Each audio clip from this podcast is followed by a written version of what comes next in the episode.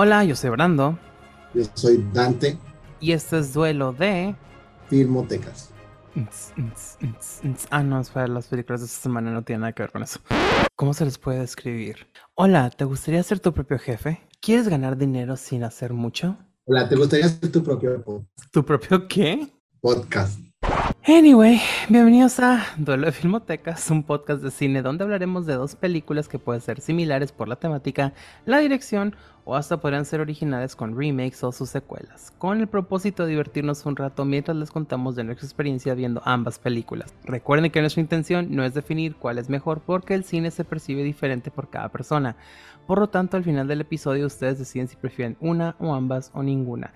Que de hecho ahorita que estoy mencionando eso, me han comentado en varias ocasiones, porque siempre dicen que su intención es definir cuál es mejor si al final siempre deciden cuál les gustó más. Y yo así de, pues porque estamos hablando de nuestro criterio, pero estamos forzando a que te guste nuestro criterio. Y como advertencia, se comentarán spoilers de cada película. Si no las han visto, probablemente no las han visto. Y no les gusta que les cuenten el final, detengan el episodio aquí y regresen en un par de horas.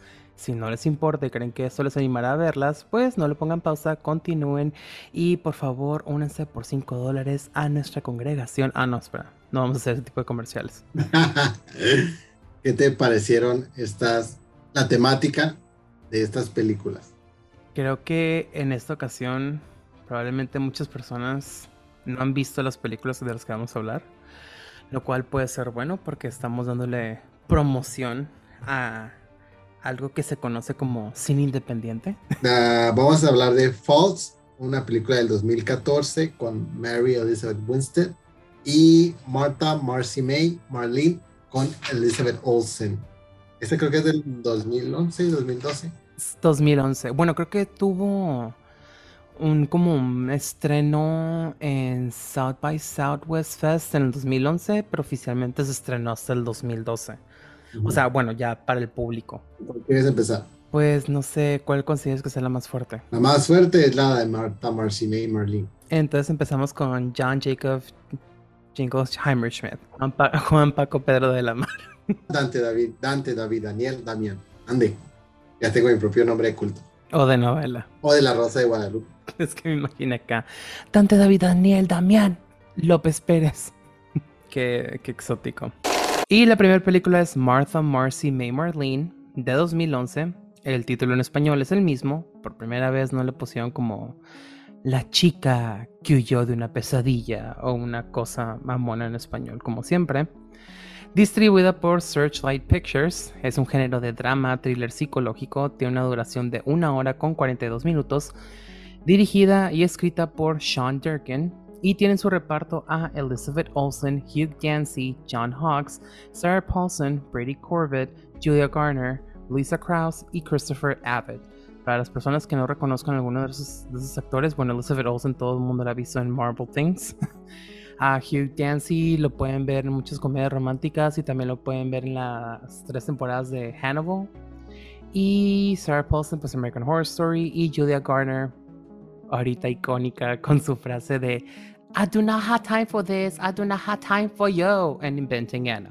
Pero sé que es la actriz que lleva dos años consecutivos ganándose el Emmy como mejor actriz secundaria en Ozark. Ya, también sale en Ozark. ¿Y de qué trata la película? Bueno, Martha, atormentada por ciertos hechos y dominada por una creciente ansiedad, abandona una secta y se va a vivir con su hermana Lucy y su marido.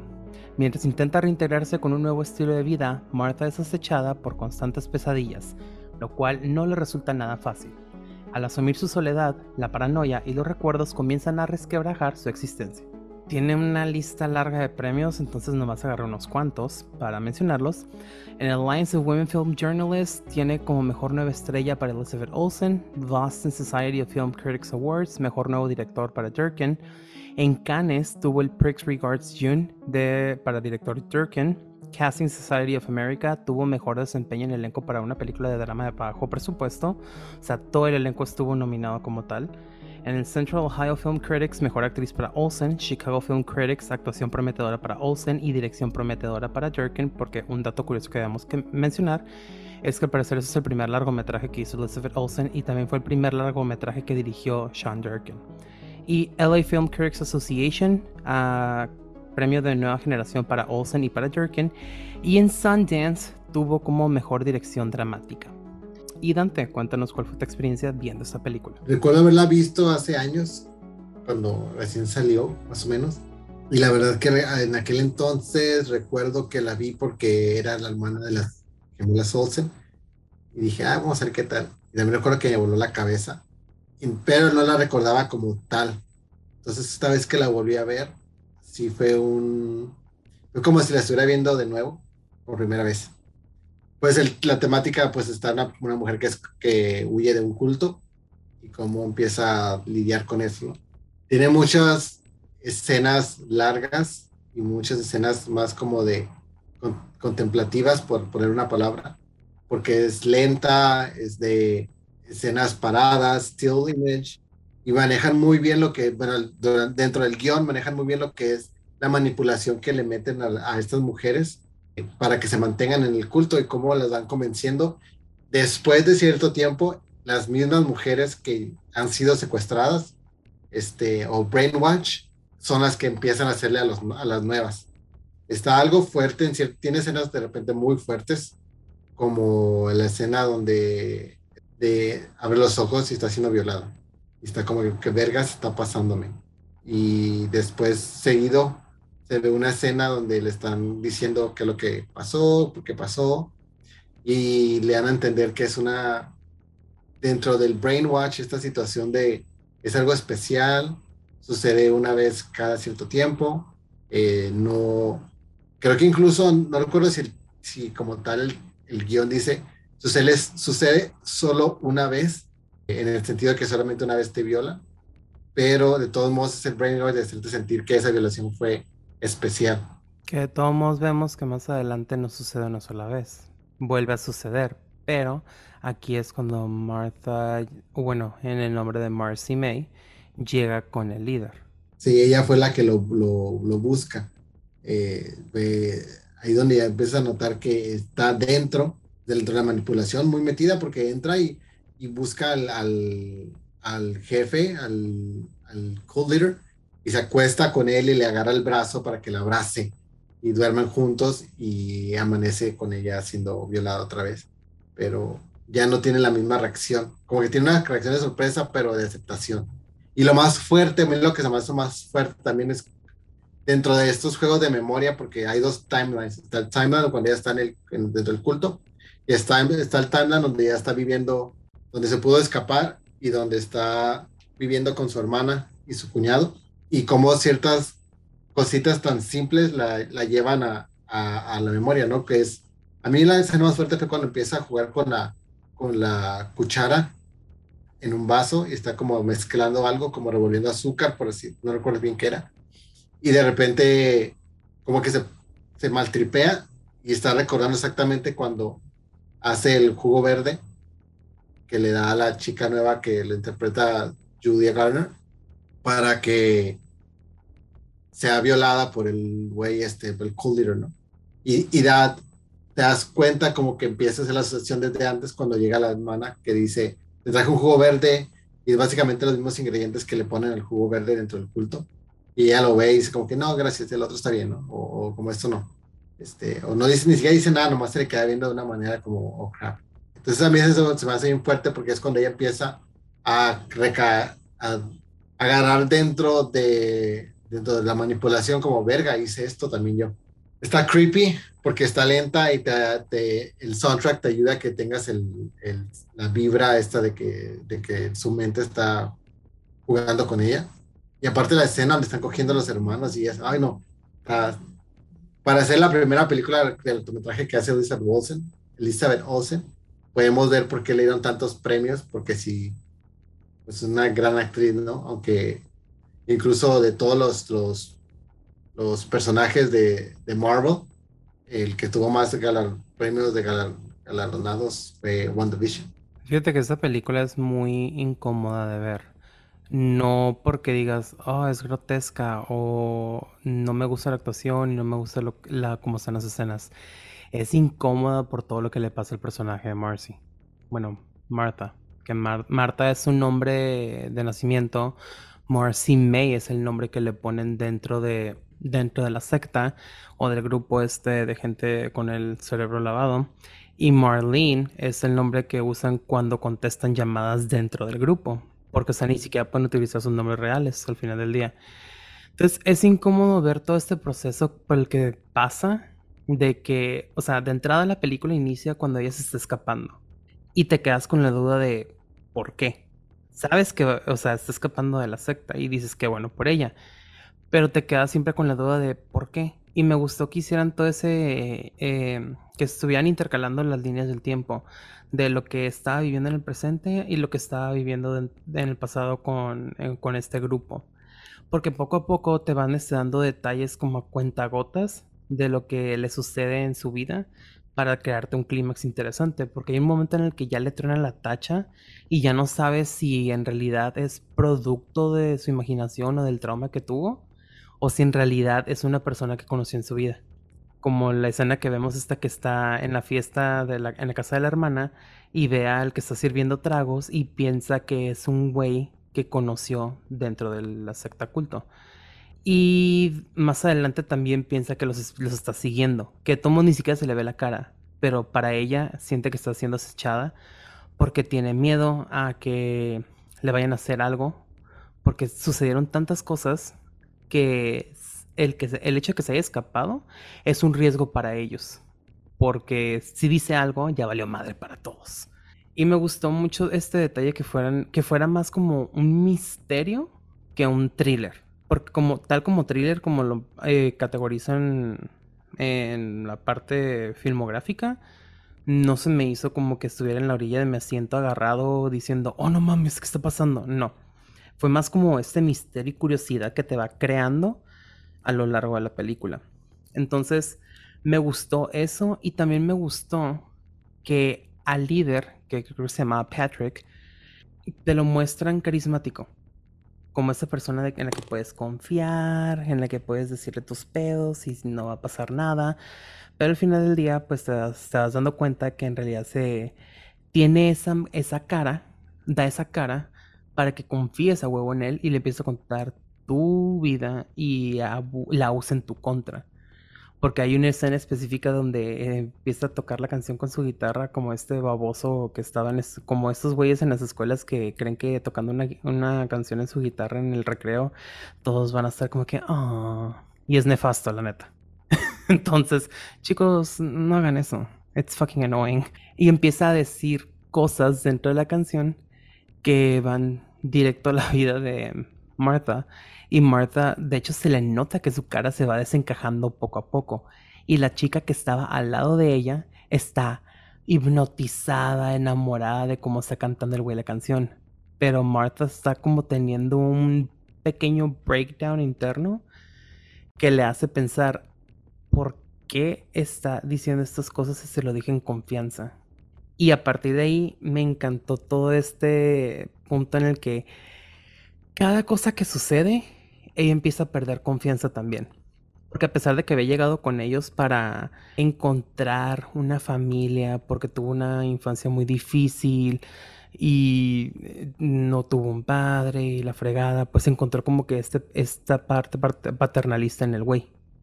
A pesar de que las trataban mal, las trataban con una idea machista en el que los hombres comen primero, las mujeres después y, y también se me hizo súper culero esta parte en la que ya ves la parte de te vamos a vas a tener sexo con el líder para limpiar tu alma.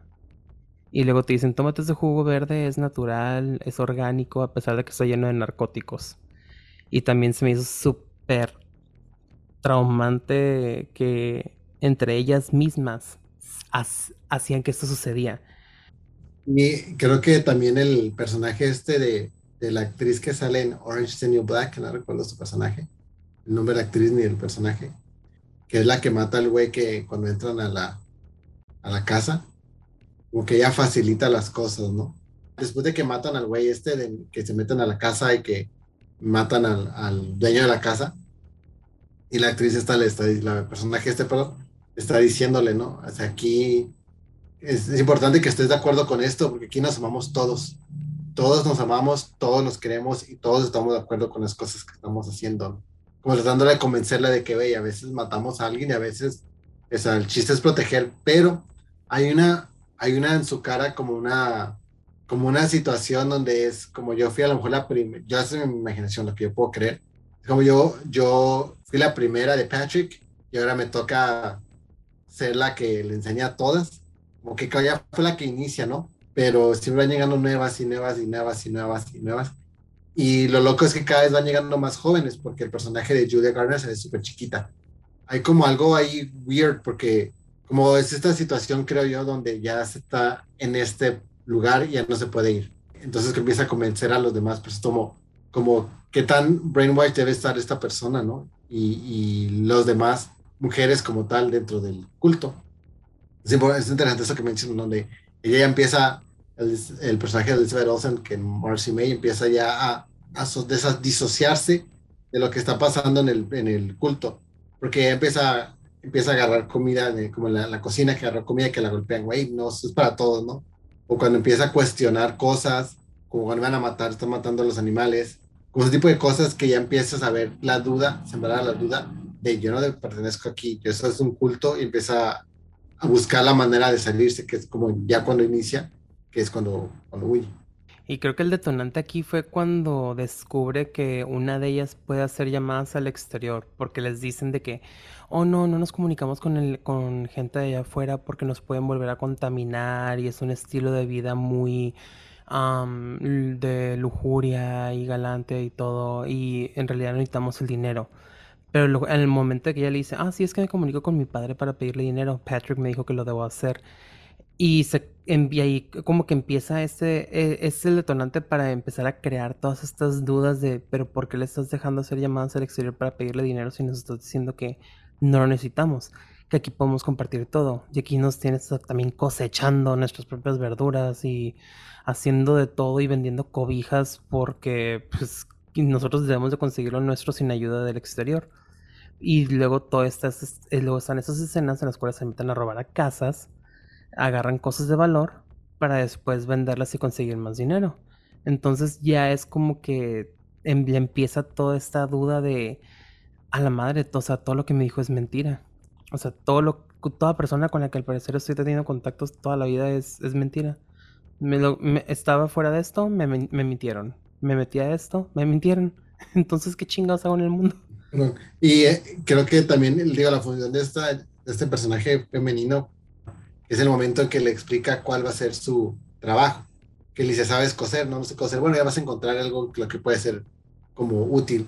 Eh, que eso es lo, lo, como un tipo de enganche, ¿no? De decir, aquí no todos hacemos todo, hacemos lo que somos buenos ser. Pero, sin embargo, siempre vemos a las mujeres haciendo todo. Todo, todo, todo. Y a los hombres los vemos haciendo cosas más como pues, tocar la guitarra, conseguir más chicas, saliendo, manejando, tirando, jugando con la pistola, pero no vemos como tal una, una aportación real más que el uh, cortar madera. Lo interesante de esta película también no solamente es el hecho de que escapó del culto, sino que ya una vez fuera hay ciertas ideas que todavía permean en su cabeza, que todavía no sabe cómo, deshacerse de ellas o incluso si quiere deshacerse de ellas. Como de, no, no, estoy de acuerdo con esto, no estoy de acuerdo con esto. Como incluso cuando, como algo tan simple como la forma en que estaba limpiando el piso, ¿no? O sea, ¿cómo, ¿qué estás haciendo? Estoy limpiando, pero ¿qué estás limpiando casi casi con un cepillo, ¿no? Creo con este, con un, sí, con cepillo de dientes, casi casi toda la loseta. Es como, como no, vamos a, a, a manejar, ¿no? O sea, no, o incluso la, forma en que dice como tu estilo de vida no es el único estilo de vida que es sustentable con el que puedes vivir en este mundo. Hay una lucha ya dentro de su cabeza sobre todas las manipulaciones y a veces cuando están en esas situaciones es tan difícil poder separarse ya de todas las ideas que se le han metido, que es cuando empieza a haber este conflicto y por eso algunas personas regresan al culto, porque no saben ya cómo vivir afuera sin todas las restricciones, sin toda esta vida controlada o establecida que les hayan dicho. Y, lo interesante de esta película es justamente eso, ¿no? Que lucha con esas ideas que se le, que se le establecieron, pues con la que fueron programadas. Sí, y a pesar de que todos aunque quiere tratar de salirse mentalmente de ello, no lo logra. Físicamente ya, ya no está, pero mentalmente sigue atrapada por las ideas que, que le implantó el líder. Y te das cuenta por cuando se mete a nadar desnuda, que la hermana se pone histérica y le dice, te puede haber prestado un traje de baño, ¿qué te pasa? O también cuando están teniendo sexo la hermana y el marido, que ella se, se acuesta en la esquina como Bill Gato de casa ahí, este, que te quedas como what the fuck, y la hermana también se saca de pedo, pero después entiendes que para ella era normal porque pues parece que tenían orgías de vez en cuando ahí en la, en la misma secta. Y hasta el señor, este, el líder se quedaba viendo ahí qué estaban haciendo los demás. Pues sabes que aquí me quedé pensando, las mujeres las obligaban a tener sexo a pesar de que decían de que, ¿qué, voy a hacer? Y le, y le decían, eh, nada que tú no quieras hacer. Pero de todos modos las drogaban, las dormían y despertaban eh, a la mitad del acto sexual siendo violadas por el güey me quedé con la duda. Ok, a las mujeres hacen eso. ¿Y los hombres que entran, cómo, cómo sucede? ¿Cómo es la iniciación en este caso?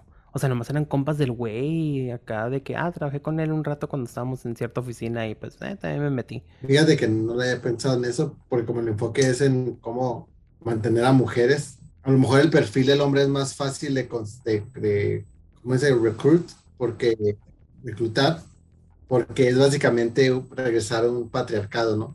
Y si te fijas, todos son blancos. Eh, hay una situación ahí de, de, a lo mejor de white nationalism, donde creen realmente que la mujer tiene que hacer ese rol que, el, que están aplicando, ¿no?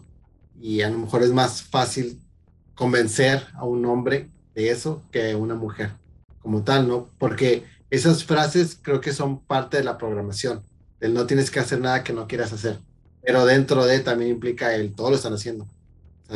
Como tú no lo vas a hacer, es parte de quieres estar aquí, tienes que hacer. Porque incluso se lo dice, ¿no? Si quieres estar aquí, tienes que confiar en mí, confiar en mis palabras, confiar en mis acciones, confiar en lo que te digo. Tú no estás confiando.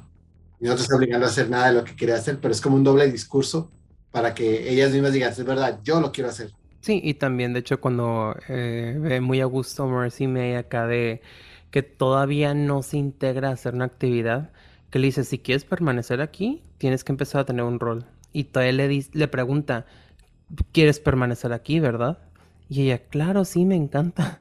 Como tirándole esas preguntas de manera que la respuesta siempre vaya a ser una afirmación por parte de la persona que está siendo em, programada para el culto o la secta.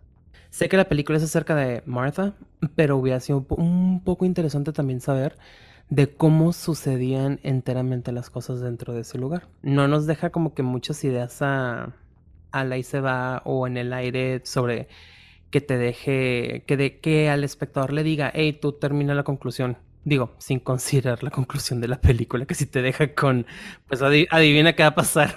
Yo no recordaba cómo terminaba, ¿no? Entonces, eh, cuando están nadando y que ve a alguien vestido como los tipos de, del culto y luego se van en el carro y justamente cuando dan, pasan por la carretera, pasan un carro, el carro de este vato y luego se sube el carro y les empieza a seguir. No sabe si en lo están siguiendo o si es una persona que simplemente se subió. Que lo curioso aquí es que cuando hay un momento en que te están diciendo cómo entran a las casas con eso de aventar las piedritas para ver si responde alguien. Y al día siguiente ella sale, está revisando y luego se va al, trail de correr y quiebra los vidrios de una camioneta similar a la camioneta con la que llegaron al, al culo. Entonces, es como este juego de está pasando, no está pasando. Sí, todo este momento de paranoia también, o sea, se crea por la misma llamada que ella hace. Digo, si uno dice, ay, pues ¿cómo van a saber? Pues al final se dieron cuenta por la llamada que ella hizo. Sí metió la pata en esa parte. Sí, se nota que, que a partir de ahí es cuando crece un poco más paranoia, porque no pasó ni un minuto cuando le, regresa la llamada. Y, aparte de eso, está interesante esto de, de cuando marcaban, tenían las reglas escritas ahí, ¿no? Pregunta tres veces, su nombre es Marlene y pregunta tres veces quién es, quién es y anota. Sí, o sea, están súper, súper controlados, este, tenían unas reglas muy absurdas también. y también una ideología que se contradecía al final del día con las acciones que hacía el grupo, de que no necesitan nada, pero necesitamos dinero. Todo compartimos, pero no podemos compartir la mesa juntos. Entonces es como que, ah, dude, neta, no sé, me da asco ese tipo de situaciones. Porque lo hemos visto en la vida real y te quedas como, Y creo que eso es lo que hace chida esta película, que sí es una, que es una emoción como tal real. Algo que se me olvidó decirte es que hay una escena donde rompe la cuarta pared. Cuando el esposo y la hermana están hablando y que ella voltea a la, a la apertura que hay en la puerta. Te quedas, te queda como un minuto viendo directamente al, y eso está súper creepy porque es como un tipo yo lo sentí como un tipo, te puede pasar a ti. O como un tipo, ¿y tú qué opinas, espectador? Si es una historia que demuestra la necesidad de recibir ayuda por parte de un profesional en salud mental, después de haber vivido una experiencia que crea un gran trauma en la persona, en lugar de querer arreglarlo con amor y favores y abrazos, como la hermana que pues no la puede ayudar, pero, o sea, ella se siente culpable por cómo vivió su infancia pero cree que dándole lo que no le pudo dar cuando estaban más chicas, ya con eso se va a resolver todo. Pero también, o sea, la hermana tampoco es vidente ni adivina pues, si Marta no le está diciendo ni le está contando qué es lo que sucede. Pero ahí sí me quedé como, digo, es parte de la historia. Pero si la hermana está viendo que se hace un megapedo y está súper fuera de sus casillas, pues güey, desde un inicio mándala directamente a recibir terapia. O sea, no la dejes nomás ahí valiendo madre. Digo, si no quiere hablar contigo, llévala con alguien que sí quiera hablar al respecto. Pero también, una hermana también inocente viviendo en su privilegio de, ¿y esta casa? Eh, venimos a vacacionar a veces. Ya sé, es enorme, verdad. claro que sí. Consuela. sí, entonces está como que muy... sé que es la historia, pero también te deja pensando muchas cosas de qué harías tú y qué no harías influye mucho la, la estación donde Marta no quería hacer nada, ¿no? No quería como buscar ayuda, no quería. Por eso al final fue como vas a ir. O sea, ya estuvo, vas a ir. Y creo que es justamente cuando ella cae en el, en el breakdown que, que acepta, ¿no? El, bueno, pues es verdad. Sí. Que ya no sé si dijo vas a ir y no me importa por, por lo que le dijo al final de vas a ser una terrible madre. Claro, claro, claro. que Yo creo que eso fue el fa, la cagué de verdad vas a ser terrible. O sea, se la aventó acá como línea de Reagan en The Exorcist. Como Your mother sucks cocks in hell o algo así. Your mother sucks cocks in hell, what the fuck. eso dicen en, en, The Exorcist. Nunca he visto The Exorcist. Uh, entonces ya sabemos qué película vamos a hablar en octubre. Entonces pasamos a la siguiente que es False del 2014, distribuida por Screen Media Films. Es un género de drama psicológico comedia negra una duración de una hora y 30 minutos, dirección y guion de Riley Stearns, con un reparto de Mary Elizabeth Winstead, Leland Orser, Lance Reddick, John Griers, Beth Grant, Nicholas Tucci, David, David Chandler, Leonard Earl Housey, Shara White, Kelly Matheson, Amanda Saunders, Susan Everett, Chris Ellis. ¿Y de qué trata? Los padres de Claire están dispuestos a hacer lo que sea para sacar a su hija de la secta que la tiene privada de su libertad. Por eso contactan con Ansel Roth, reconocido experto en introducirse en los recovecos de la mente. Sin embargo, Claire resultará un hueso más duro de lo que Ansel preveía, propiciando un inigualable duelo de intelectos. Dime, ¿qué te pareció False? Nunca la había visto de entrada. Entonces mmm, le empecé con la mente abierta. Y aparte sale Mary Elizabeth Winstead, lo cual se me hace muy bueno, porque no la considero mala actriz. Probablemente es aprovechada, pero no es mala actriz. En todo lo que la he visto se me ha hecho muy buena. Digo, ya hablamos de ella en Scott Pilgrim. Pero igual y también después vamos a hablar de ella Final Destination 3, Birds of Prey, Lane. Pero es que todo lo que hace, la verdad, sí es bueno. Lamentablemente no tiene ese reconocimiento ante el público porque no... Sí ha sido mainstream, pero tal vez ha tenido mucho personaje secundario. Cuando sale de principal, va, es durante largos periodos de tiempo en los cuales ya se les olvidó quién era la actriz. Pero en fin, el caso es de que la película se me hizo muy interesante por el, por el diálogo que tiene. Eh, además de que empieza como una comedia negra y termina como... no sé cómo termina. Porque tiene como tres giros esta pinche historia. Que yo estaba de, ¿What the fuck? En el primer giro de, ¿What the fuck is happening? Y en el segundo giro me quedé como, Ew, what the fuck? Y en el tercer, ahorita igual les vamos a decir cuáles son esos giros. Y al final yo estaba como que, oh shit, someone got played. Ah, se me hizo muy interesante como, así como empieza la película. O sea, empieza diciéndote cómo funciona la desprogramación y cómo es que agarran a las víctimas. Y al final te das cuenta que todo el proceso de la película fue en realidad el proceso de programación de una víctima. Y yo estaba como que, ah, no seas mamón. se me hizo súper, no voy a decir, sí voy a decir, se me hizo súper chistoso e irónico que al final fue una película en la cual ni siquiera iban a ayudar a una persona, nomás era para seguir reclutando. O sea, ya les dijimos que spoilers, entonces no se pueden quejar.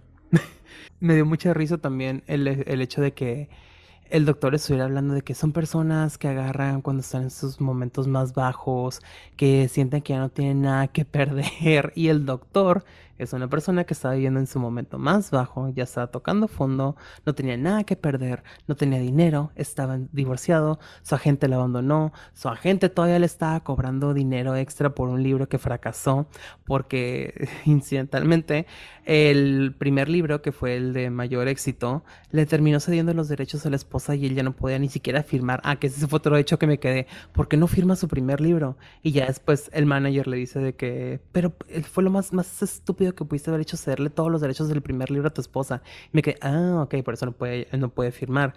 O sea, todos estos detalles que primero te ponen al inicio y luego, como a la mitad de la película, te explican más cosas del güey, por si no entendís, por si te dejaron con algo, con alguna duda en la primera parte.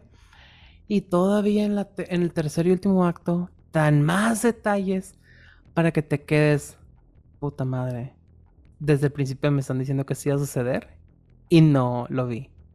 Cosa que pues eso está en la vida real, ¿verdad? Nunca ves por las personas que necesitan ayuda y pues lo dejas y luego es muy tarde.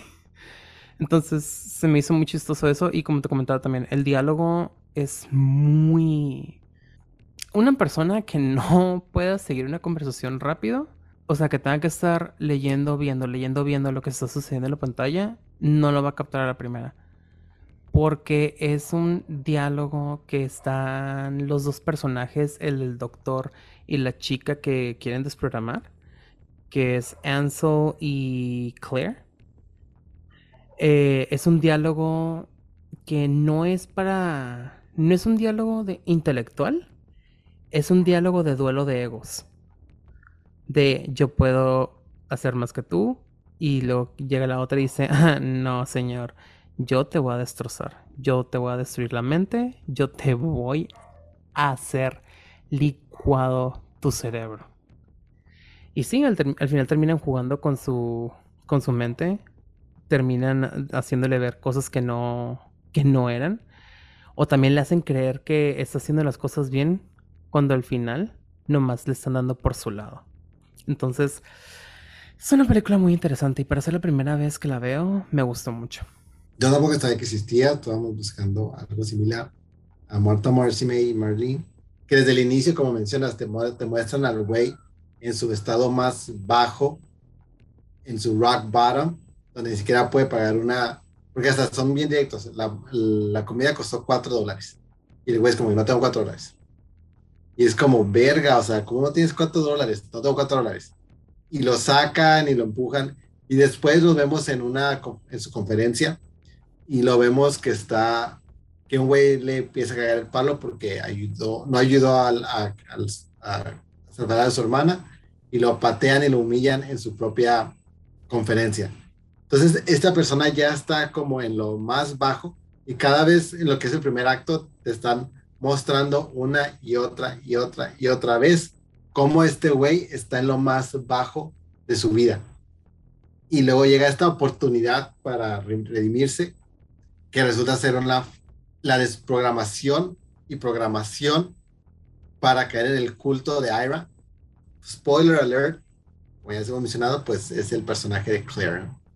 Y está ahí loco porque después de, te das cuenta de cómo va a haber el, el Power Dynamics Shift cuando el personaje, el bodyguard, le dice como, me quedé dormido tres veces.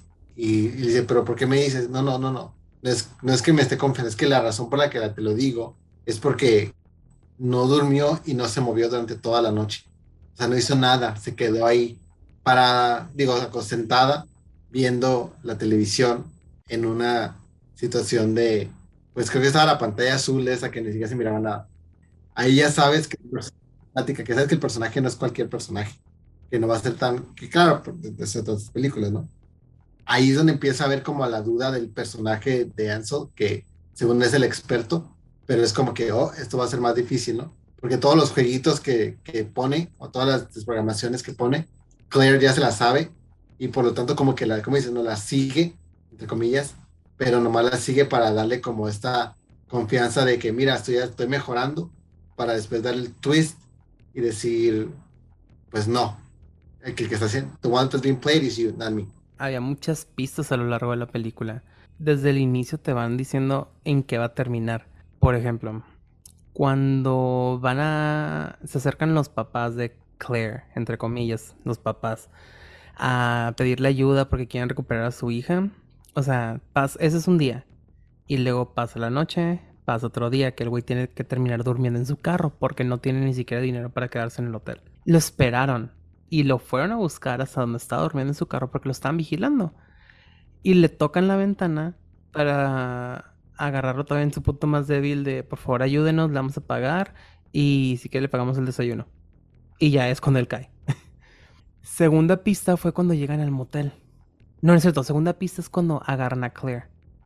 Porque si te das cuenta, atrás, las personas que no hicieron nada están vestidas como una forma de culto, que forman parte de un culto. Sí, cierto. Y yo estaba pensando, ¿por qué nadie hace nada? ¿Por qué nadie está gritando y nomás es ella? Porque todo estaba planeado. O sea, era, eran parte de la misma comunidad. Y nomás se quedan viendo. Y la meten y ya. Tercer pista, cuando llegan al hotel o al motel, hay una niña que también no hace nada. Y de hecho se le queda viendo el doctor como, está medio rara esta niña. Pero tampoco hace nada y la niña nada más se mete como si nada. Y creo que están justo en el cuarto de al lado. Sí, de hecho sí. Lo cual se me hizo también extraño porque al lado, en el cuarto de al lado es donde están los papás. Sí. Entonces me quedé, wait, what the fuck. Cuando el guardaespaldas del manager o el que le va a sacar el dinero no sé si te diste cuenta, pero en la pared donde tenía los cuadros de gente, está el cuadro del bodyguard. Está súper oculto. Que, o sea, ni te das cuenta. Y tiene sentido que tampoco se haya dado cuenta el otro güey. Porque al final te dicen, no mames, lo mataste, solo era un actor para asustarte. Y, o sea, estaba representado por el, por el mismo manager. Ya estaban todas las piezas ahí, simplemente no las vimos. Está súper, súper bien hecha esta película a pesar de ser independiente. Y ah, los giros, los giros son lo más interesante de toda esta historia. Lo que hace que esta película funcione como tal, no es que, aparte del guion que está excelente, es que los actores también se metieron en su papel como tal. O sea, como tal. Hay, hay escenas que son como medias, a cierto punto que digas, güey, qué pedo, pero como están tan bien actuadas, o sea, les crees, ¿no? Eh, dentro de lo ridículo que puede llegar a ser a lo mejor unas ciertas escenas, ella, Mary, Elizabeth Winstead, se lo toma tan en serio que pues dices, bueno, tiene sentido porque hay una, hay una actuación genuina de su parte. Hay una escena que creo que es donde ya empiezan a jugar más con la mente del personaje de Ansel, que es cuando está el papá y que dice, quiero que se ponga esta ropa. Y es como, pero no, porque ahí lo que sucede es que empieza a jugar al, al protección, ¿no? a la protección de este personaje. Como ya había empezado a hacer clear un poco de, no de caer dentro de, la, de lo que estaba proponiendo el personaje de Anso, bueno, más bien como empezar, entre comillas, a creerle, a decir como que sí, sí puedo salir de esta, tienes mi confianza. Y cuando le muestra la ropa y que le dices que no me quiero poner esto, no quiero verlo, no quiero. Y cuando sale y está un, shortcito súper chiquito y que le dice, le, le vas a decir que se ve bella. She looks beautiful. I'm paying you. Quieres que te pague, le vas a decir esto. Y el güey se como que, verga, ahí empieza a ver también una situación de dominio sobre él. Como, como ese tipo de, de cositas, ya sabes, donde, donde te están diciendo la película, ya están jugando con el personaje principal, pero no sabes quién está jugando con él. Porque, tú, porque yo, por ejemplo, yo me creí todo el cuento hasta el final, este, yo dije, no, güey, o sea, que no se vaya con el papá, por eso se fue de con el papá, de con la casa, porque el papá de seguro era abusivo, era este, pervertido, la mamá no hacía nada, no decía nada, y por eso eh, Claire decidió encontrar otro lugar. Entonces cuando dice, me voy a ir, pero regreso, y que le dice, te prometo que voy a regresar, hay que encerrarlo. Y creo que la encierran, entre comillas, para protegerla eh, de ella, pero la excusa real es, dentro de la historia es que protegerla del papá, ¿no? No la quiere dejar sola, no la quiere dejar sola, no la quiere dejar sola. Cuando regrese que está afuera, no hay una explicación real de por qué está afuera. ¿Por qué? O sea, ¿cómo se escapó? No sé, no sé, no sé, no sé. Pues obviamente están dentro del juego, ya después haces como, haces clic, que están dentro del juego, la sacan y probablemente se quedó dormida afuera o esperó un ratito para ponerse afuera. Pero ya es cuando, cuando ya empieza uno a pensar como, bueno, ¿quién está jugando con quién? ¿Quién está manipulando a quién? Sí, porque todo eso es un juego de manipulación. Y digo, se demuestra en el diálogo cuando están haciendo este duelo de egos de yo sé más que tú. Y luego cuando ella empieza a decir más cosas que la hacen sonar interesante y él empieza a expresar curiosidad. Ya no tanto en el hecho de que yo estoy aquí para ayudarte a asimilar la realidad y regresar al mundo real. O sea, ya es más de que, o sea, el güey empieza a escucharla para saber su opinión, su punto de vista. Ya no es tanto de quiero saber por qué te fuiste con ellos. Ya es como tengo curiosidad de qué haces ahí con ellos, qué hacen en general, por qué te llamó la atención. Ya no quiero saber por qué te escapaste de tu casa y quiero por qué te largaste hasta allá, sino qué, te atrae a ese lugar. Y no sé si era tanto más como para obtener detalles y ayudar con la desprogramación o era literal una curiosidad de, hmm, ¿y si me voy? Casi de, es que está tan, tan extraño y luego también el, papá, todo esto que mencionas de que sí es una situación sobreprotectora en la cual de que diré que es bonita y yo te estoy pagando y se hace lo que yo quiero, como este, esta figura paternal de que, ah, no mames, ahora entiendo por qué chingados te fuiste, porque es un, es un hijo de puta. Pero también cuando la agarra contra la pared, la agarra del cuello y no te voy a dar más dinero, ¿qué te pasa? Y pues al final se logra de que ya no le dan más dinero, porque también ella no iba, eh, como ese dinero estaba saliendo de la secta, pues no iban a, a pagar más de lo que ya tenían planeado. Y algo que me llamó también mucho la atención es, es, ah, ahorita dijiste que el señor era pervertido y te lo hacen creer en uno de los twists cuando el güey está viendo la... o sea, lo, no sé si está drogado, qué pedo, pero que estaba viendo el video que lo llevó a perderlo todo. De la entrevista de su programa de televisión que está hablando con una sobreviviente de una secta, pero en el fondo estamos viendo que están teniendo dos personas sexo y una persona sentada viendo. Y te juro que yo pensé que el papá se estaba echando a la hija. Y dije, no mames, por eso es. Qué asco. Y la mamá viendo como si nada, aceptando la situación. Y pensé que era eso. Pero ya después recapacité cuando vi, llegué hasta el final de la película y dije, oh my god, los dos, el señor y la señora estaban teniendo relaciones. Y Claire, alias Ira, estaba viendo todo en aprobación. Ese fue uno de los giros que me detronó la tacha y dije, no seas mamón que esté pasando esto.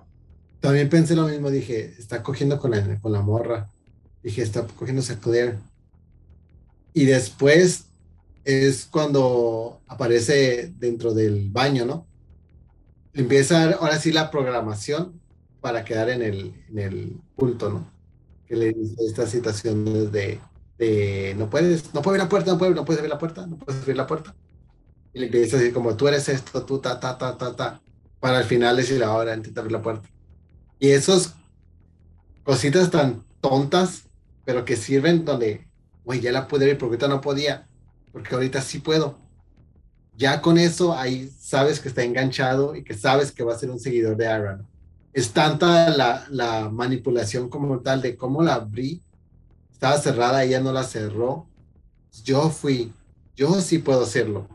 Ahí el momento que abre la puerta y que es como, oh, I'm free, eh, I have free will, es la, la palabra, you have free will. Es donde ya sabes que está enganchado y que en realidad todo era plan de Claire como tal. Todo, todo, todo, todo, todo. Estamos mencionando mucho que era manipulación al personaje, pero todo está disfrazado acerca de hablar de control hablan mucho y mencionan es que el control que tú tienes sobre tus decisiones, sobre tu persona, sobre tu cuerpo, sobre lo que vas a hacer, o sea, no te debes dejar de controlar por otras personas, a pesar de que pues todo era una manipulación para controlar a la persona. Y mencionan mucho de que, o sea, lo, tenemos el control nosotros mismos, a pesar de que otras personas dictan nuestras acciones, que el, el autocontrol no existe como tal, porque siempre hay fuerzas que nos empujan a hacer la voluntad ajena en lugar de la propia. Así como el padre que quiere controlar, que supuestamente quiere controlar a la hija y también quiere controlar lo que está el trabajo del doctor. Y pues se empieza a frustrar cuando las cosas no salen a su manera. O sea, el papá, también el doctor. O sea, ahí, si te das cuenta, quienes se terminan frustrando siempre son hombres.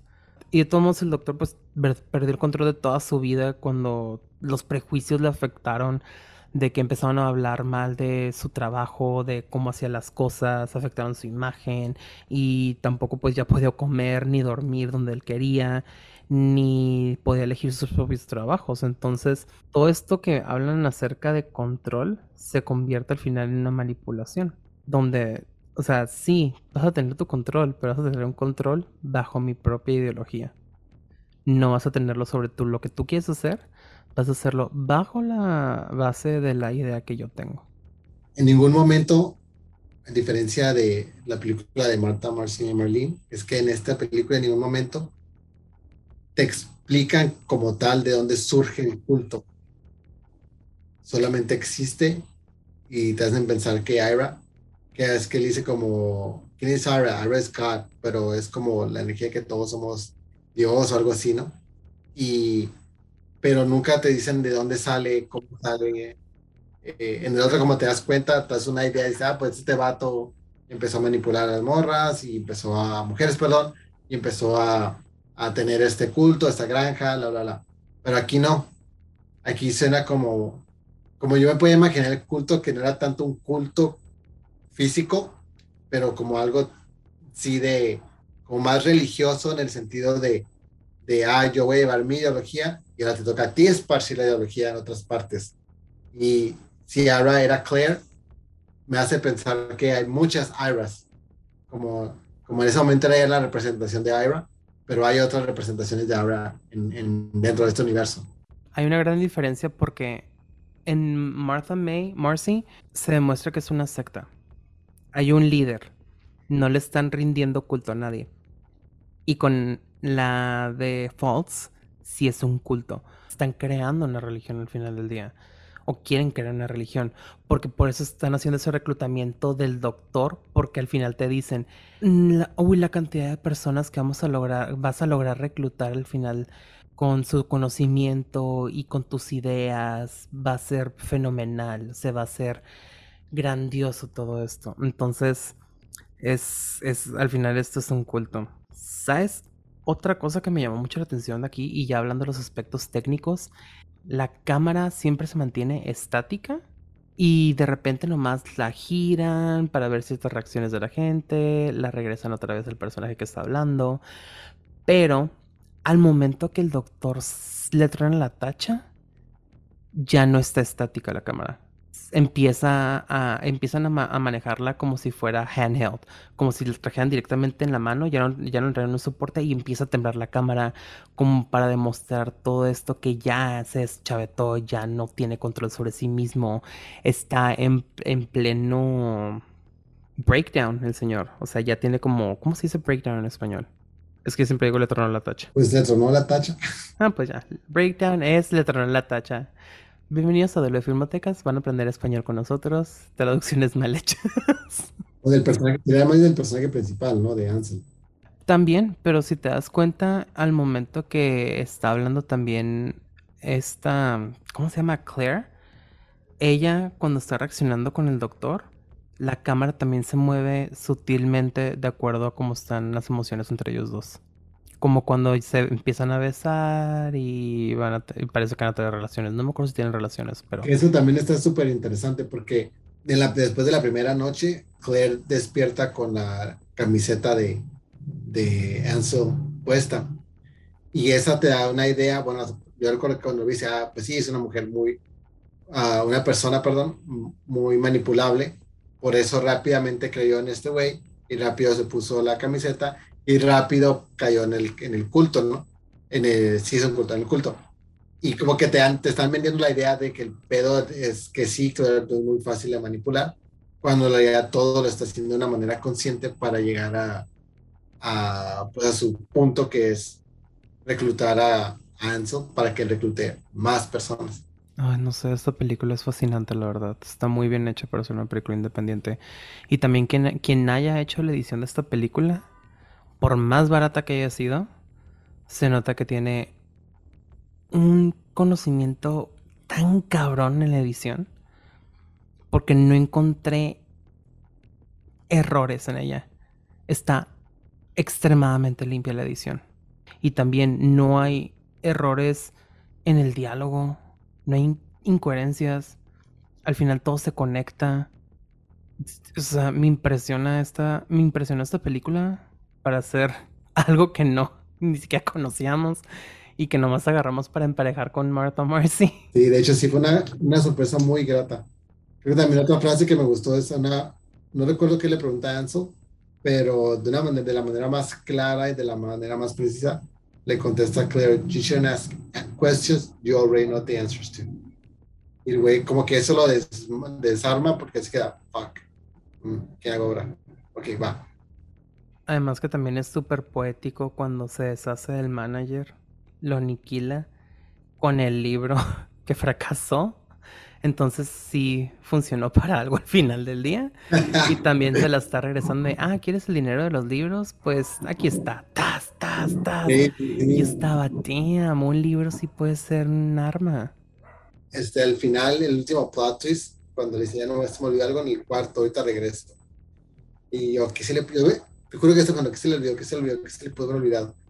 Cuando regresa y que abre y que están los papás, que te das cuenta que no son sus papás y que los besa a los dos y les da una, yo creo que es veneno, y se acuestan y dicen, ya vamos a llegar a la última fase de, de Ira. Fuck. Fue como un, oh, man, esto es más profundo de lo que, más, este, más twist de lo que podría imaginar, porque en ningún momento no te dan una pista de que los papás no son sus papás. Todo el tiempo se mantiene que son sus papás. Y tú como espectador te la crees. Y de repente regresas y te dicen, bueno, aquí va el último twist. Yo soy la líder.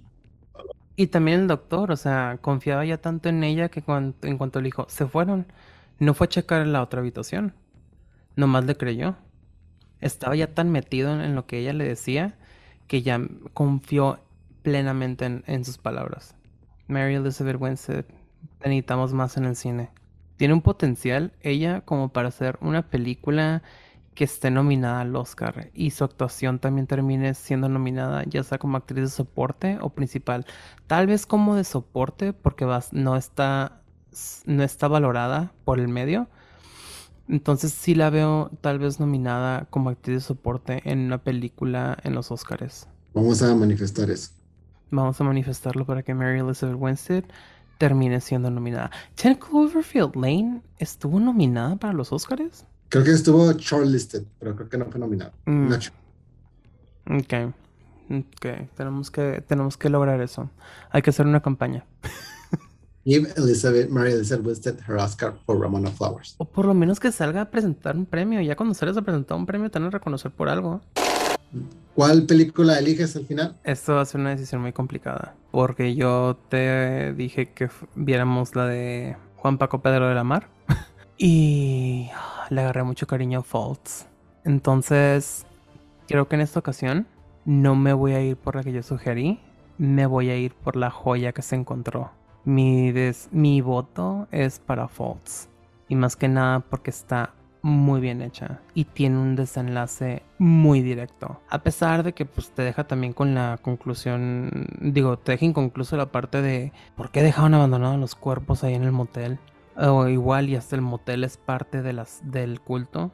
Por, digo, pues, metiéndome la idea de que está esta niña que se les queda viendo y que estaba justo en el mismo cuarto de al lado donde se supone que están los papás. Entonces, mmm, me voy por Faults. Elizabeth Olsen tuvo muy buen rol siendo su primer largometraje, pero no. No tengo nada que decir, no sé cómo decirlo. Es que sí es muy buena también, pero Faults está muy bien hecha también. Es más, casi casi basada en hechos reales. Martha, por lo tanto se me hace cruda. Y la de Faults es más como una sátira, porque se me hizo muy fluida y siento que duró menos que la de Martha, Marcy, May, Marlene.